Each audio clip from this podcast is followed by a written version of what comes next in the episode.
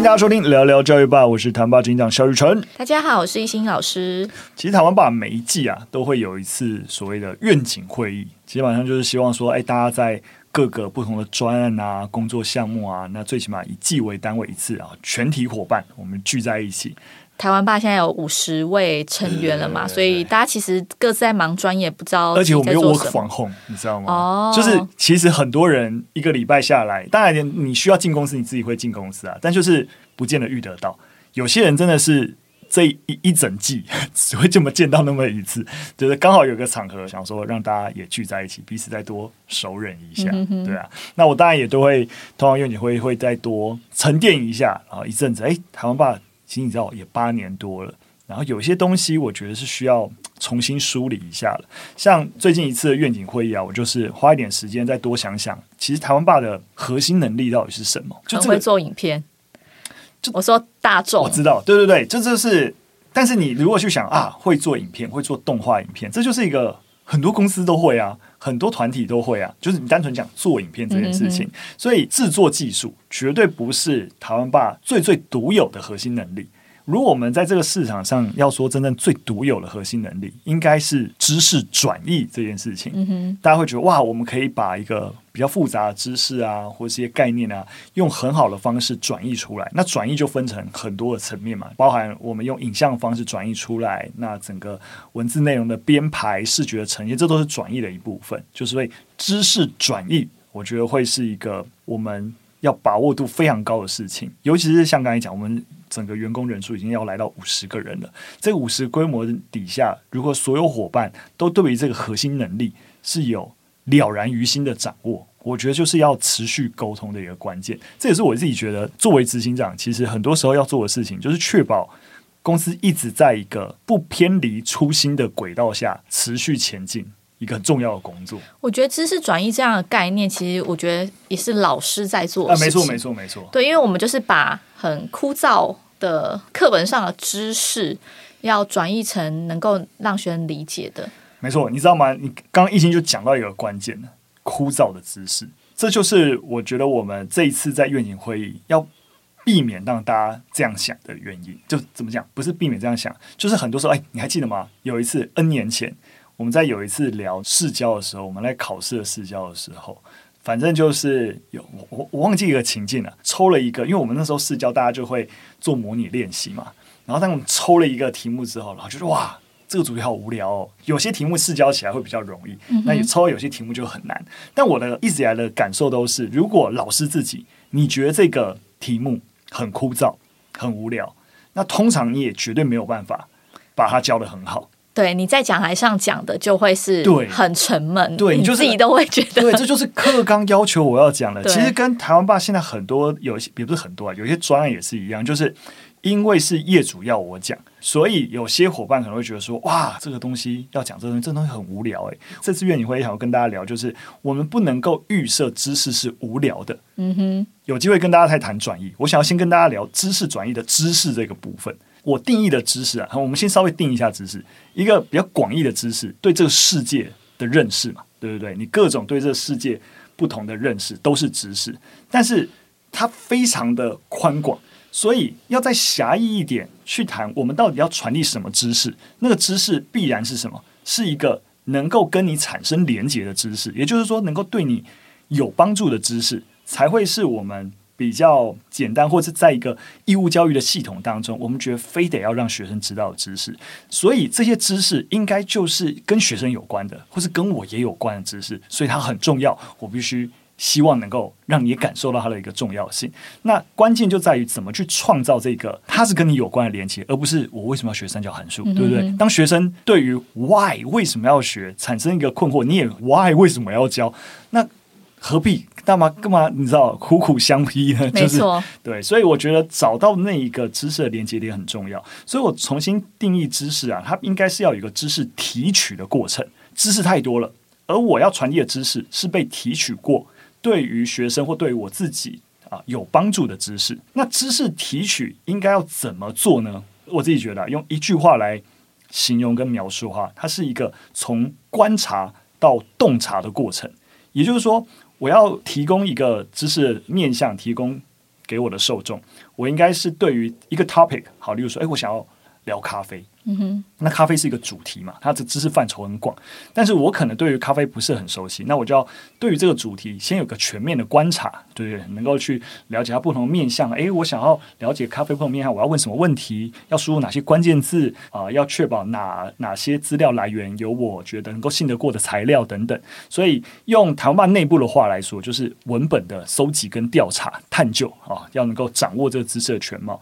但是你掌握知识的全貌是不够的。那你只是对对这个知识有了解，但知识的提取是一个刚才讲从观察到洞察的过程，所以洞察是重要的。也就是说，这知识那么多，你必须要有一个角度洞啊，洞就是你知道一个观，然后让你看哦，这个方式来看这个知识哦，还不错哦，哦，我得到一些收获。不然知识那么多，你要干嘛？很多人就是在外面啊，认为说，哎，台湾爸很厉害一个点，会说我们是啊，可以把啊这么庞杂的知识，然后整理成三千字、五千字的一个。就是脚本啊，是怎么办到的？就很多时候都不是浓缩，你知道吗？浓缩并不是知识提取核心的能力，而是洞察。嗯哼。也就是说，你不是哇，有五六万字的东西，然后我好像只是做摘要一样，把它摘成三千字的东西，不是，而是从可能五六万字、五六十万字，重新找到一个切入这个知识的角度，而这个角度一缩限进去，哎，差不多就只剩几千字。嗯不一定是这样，可是概念上它就会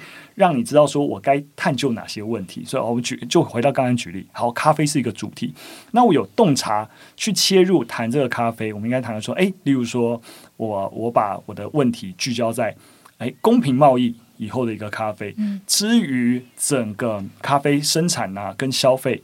所衍生的问题可能是什么？我我现在我现在是随便举例了，就是说你必须要有一个很明确去探究说，诶，过去没有公平贸易咖啡，诶，现在有公平贸易咖啡之后，真实的能解决咖啡生产者的困境吗？之类的。好，那我怎么回答这个问题？所以很多时候其实就是，其实就跟我们在教学在讲问题意识一样。没错，你要讲一个主题或是一堂课，你要有一个核心概念。对，如果没有那个核心概念。在前面的话，嗯、你整堂课就会沦为编年史，对，就是提供很多资讯，对，对。但是这些资讯到底意义在哪里？你不知道，对。所以你必须很清楚知道说，哎，我这次好，不论是我今天做一个五分钟的影片，还是我今天进一堂四十分钟的课，我到底要把观众要把学生带去哪里？那个目的地是哪里？对不对？或者你要很清楚知道这段知识在对抗的是什么？嗯、就是说，哎，过去啊，大家对于。第二次世界大战的一个美国会有一个正义的想象，所以我在对抗这些东西。告诉你，在战争底下没有什么是必然的正义。诶，那你就会知道说啊，你在对抗这个东西。所以为了对抗这个东西，你会有什么样的素材？好，提供怎样的资讯跟故事，能够帮助学生理解哦，怎么对抗这个东西。嗯、所以这是都是我们在处理知识的时候最一开始就要想清楚。但大家很容易只看到转译的部分，就说啊，台湾吧东西很好笑哦，动画很漂亮。黑皮很可爱之类，这都是转译的层面了。但知识的部分要先顾好，对，所以好，反正只是跟大家稍微分享，就是我在愿景会议的时候，听你讲的非常的精，就是就是受益良多了。哦，不不，谢谢谢谢。我觉得我这这不过疫情刚才讲的对，其实台湾爸在做的事情，跟每个老师在课堂上在做的事情，那本质是一样的。而且这个能力其实真的很需要训练。嗯，对，就是从不断的。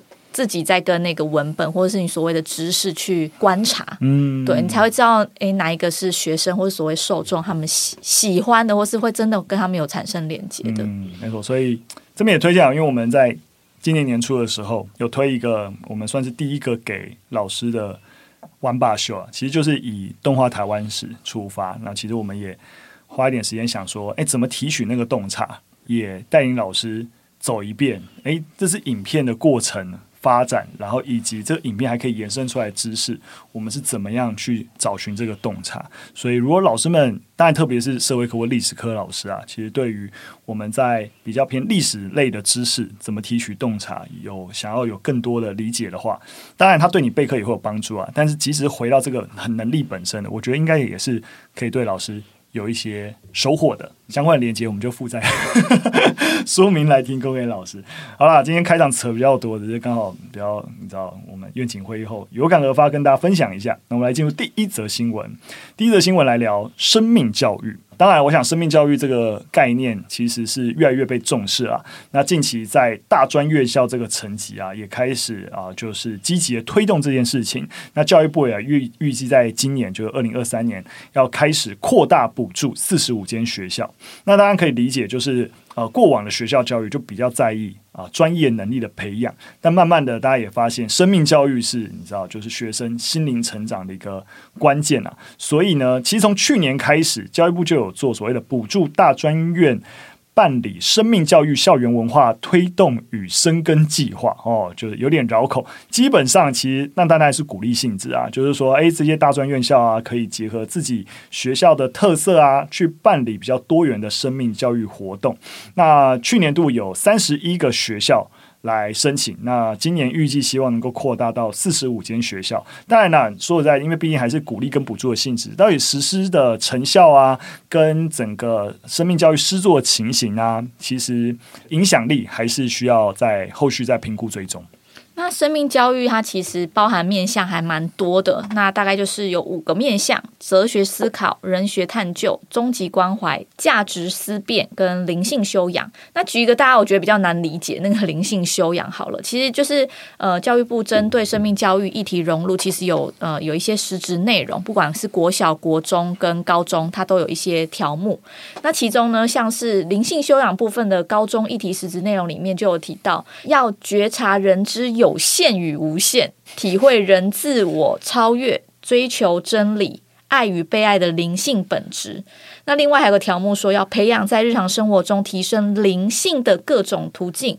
如热爱真理、择善固执、超越小我、服务利他，有些面向真的是已经到了有点宗教的领域了。没错，就是其实我在多年前有修过台大生命，就是台大哲学系，他们有办给在职老师的生命教育学分班，然后我那时候是修了六个学分。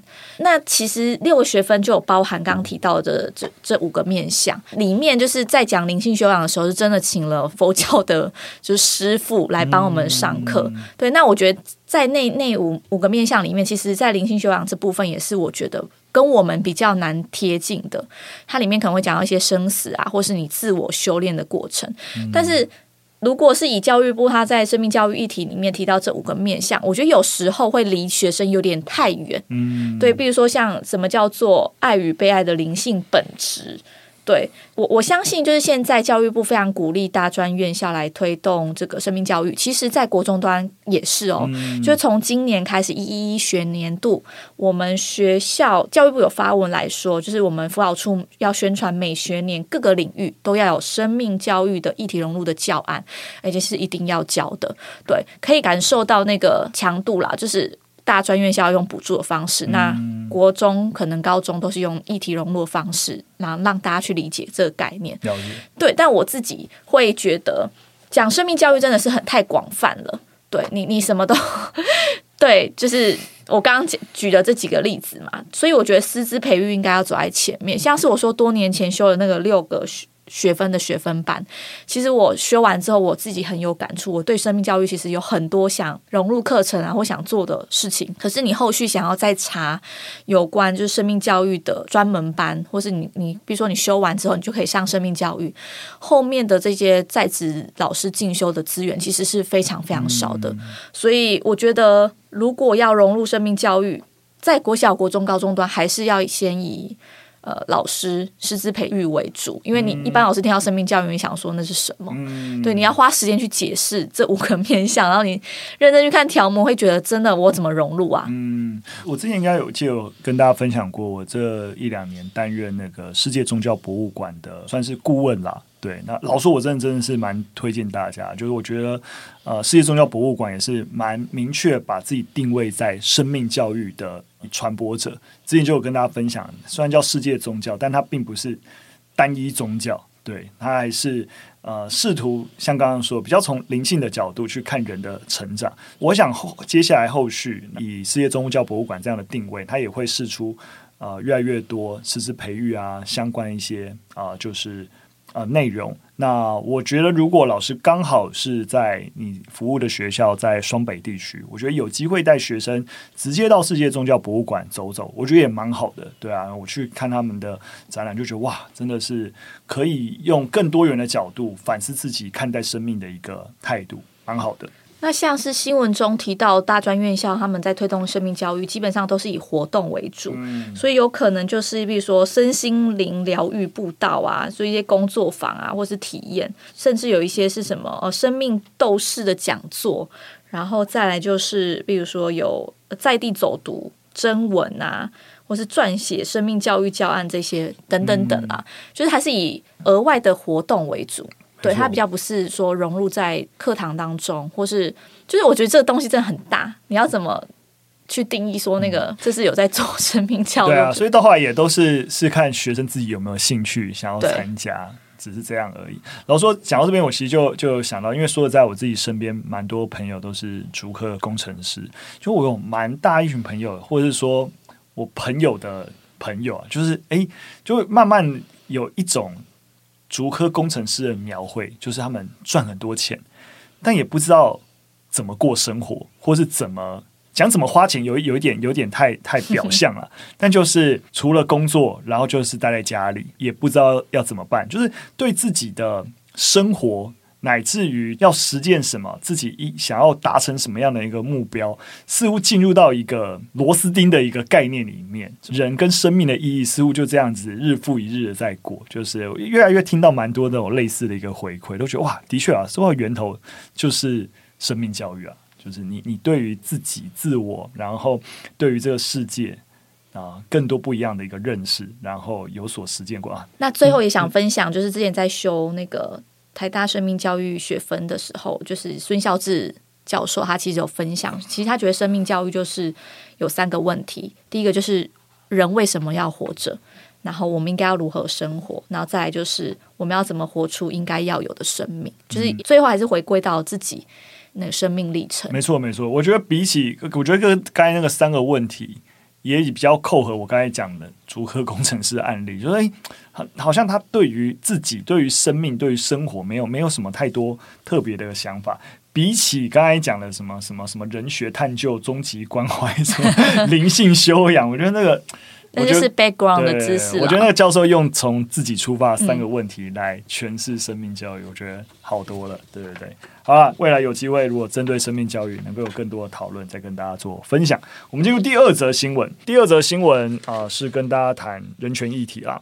在维吾尔地区的人权运动者在正在控诉妇女跟儿童遭到迫害，希望外界能够关注跟声援。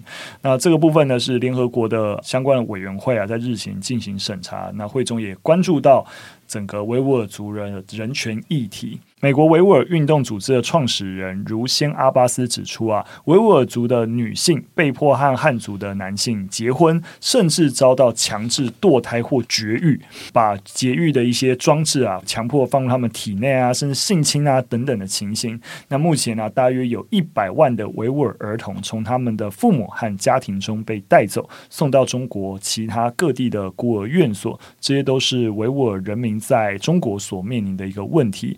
那如如先阿巴斯呢，也点出维吾尔妇女儿童啊，在中国的遭遇，还有包含不当劳动、监视、在教育营等人道折磨。那希望能够有更多国际的一些声援加入。其实我们在国际新闻常看到这类的，就是人权迫害的案例。对，那其实我觉得大家也可以去思考一件事情，就是外界的关注跟声援到底有没有用？那我这边也很想要分享一个之前在参与国际特色组织有带学生倡议成功的案例。那简单的跟大家讲。就是二零一九国际妇女节的时候，伊朗有一位女演员，她就选择不戴头巾，然后她妈妈就陪她在女性的专用车厢里发送白花给乘客。这个举动的目的是希望有一天，就是伊朗的女性可以自己决定自己的衣着，不需要因为衣着遭到批评、暴力，甚至是被判刑。那我们都知道，其实，在伊朗就是有道德警察，他可以因为女性的穿着来赏她巴掌，或是用警棍殴打，甚至把他们强压入。路警车。国家会用法律来限制女性的穿着，所以会让很多的民众以实践伊斯兰共和国价值责任之名来骚扰女性，所以他们长期就活在一个恐惧当中，因为担心被陌生人殴打、被胡椒喷雾攻击，那或是被骂妓女等等。所以他这个举动其实就被拍下来了。其实大家会受受到鼓舞，那在网络上瞬间就是这样传开。所以二零一九年的四月，呃，伊朗当局就逮捕了这位。呃，雅斯曼就是这位倡议的女性，然后甚至让她最后被判刑十六年。那当时候就带着学生去写这个信件。那其实台湾写信马拉松，对，对，没错，写信马拉松。然后台湾当时候也收集到了四万六千份以上的连署，所以在今年，也就是今年二月十五，他们他跟妈妈其实就因为我们的这些声援跟关注，然后就从那个监狱里面获释了。嗯，我觉得是一个很激励的。振奋人心的一个新闻。我我觉得一心刚刚一开始为这个新闻的讨论下了这个命题，我觉得蛮好的。就是我想，呃，像维吾尔族的事情，我们过去也有分享过。就是，诶，这些事情到底身在台湾的我们，或是在课堂上，我们如果跟孩子分享这个议题。又能有什么帮助，对不对？就是刚才讲，希望声援，那声援跟我实际上真的问题被解决是有一个很大一段差距的。自然那个无力感跟有用吗？这个问题会时常的发生。我觉得一心透过这个实际的案例，我觉得也是提供了一个切点。但我当然觉得啊，就是说，我们虽然说有用，它的那个有用啊，最后那个影响的因子啊，其实会可能会是蛮。复杂的，就例如说，实际上面我们响应国际特色组织的写信马拉松，然后让伊朗政府能够更知道说，哎，国际有这么多的一个声音。啊、就是哎，你要小心哦。但是实际上面，伊朗政府怕的是什么？不见得是这个声音，但这个声音它有可能敲动别的资源，或是别的影响因子。我举一个例子，如果回到台湾的社会运动，也是你会发现，很多时候啊，不论是环境议题、各式议题，今天到底上街抗议有没有用？其实逻辑很像，我上街抗议，这些人都不是拥有权力的人，都是政府在做决定。那我这边上街抗议啊啊，就是呃，就是什么东西应该要修法啊，等等啊。到底能够对于政府去改变这件事情有帮助吗？选举又还没到，对不对？可是你会发现，它往往会帮助会在哪里？不见得是啊，政府知道有这些人啊，所以我一定要听他们声音，而是它可以成为内部反对声音的一个支持力量，对不对？今天在政府内部，其实它政府并不是铁板一块，就说啊，我政府就是。一个人，然后他做出一个决定，不是政府内部也是不同的人角力决策的过程。但当内部本来支持 A 提案的人声音比较大声的时候，还往 A 提案走。那当外面有支持 B 提案的声音出来，然后有人在游行的时候，政府内部本来少数支持 B 提案声音的人可以援引外部。你看，社会有这样子一个讨论声量，你们这些 A 提案的支持者是不是应该缓缓？诶，我们来能够重新援引外部的力量，然后进入谈判桌，再重新协商跟讨论。对，很多时候外部的一个声援，他扮演的角色不是真的让，就是本来支持 A 方案的人就哦好，我要尊重民意，不是，是让内部也跟你有同样想法的人多一点力量。好了，反正稍微跟大家分享这个所谓的声援，或是这个看似没有权力的社会运动，它真实扮演的一个力量。会在哪里？那最后一则新闻呢？我们来看一下跟体罚有关的新闻啦。那这是一个针对加拿大人到底认为要不要废除体罚的一个民意调查啦。那当然，这是其中一间民调公司做的，他们在近期做这个调查，发现。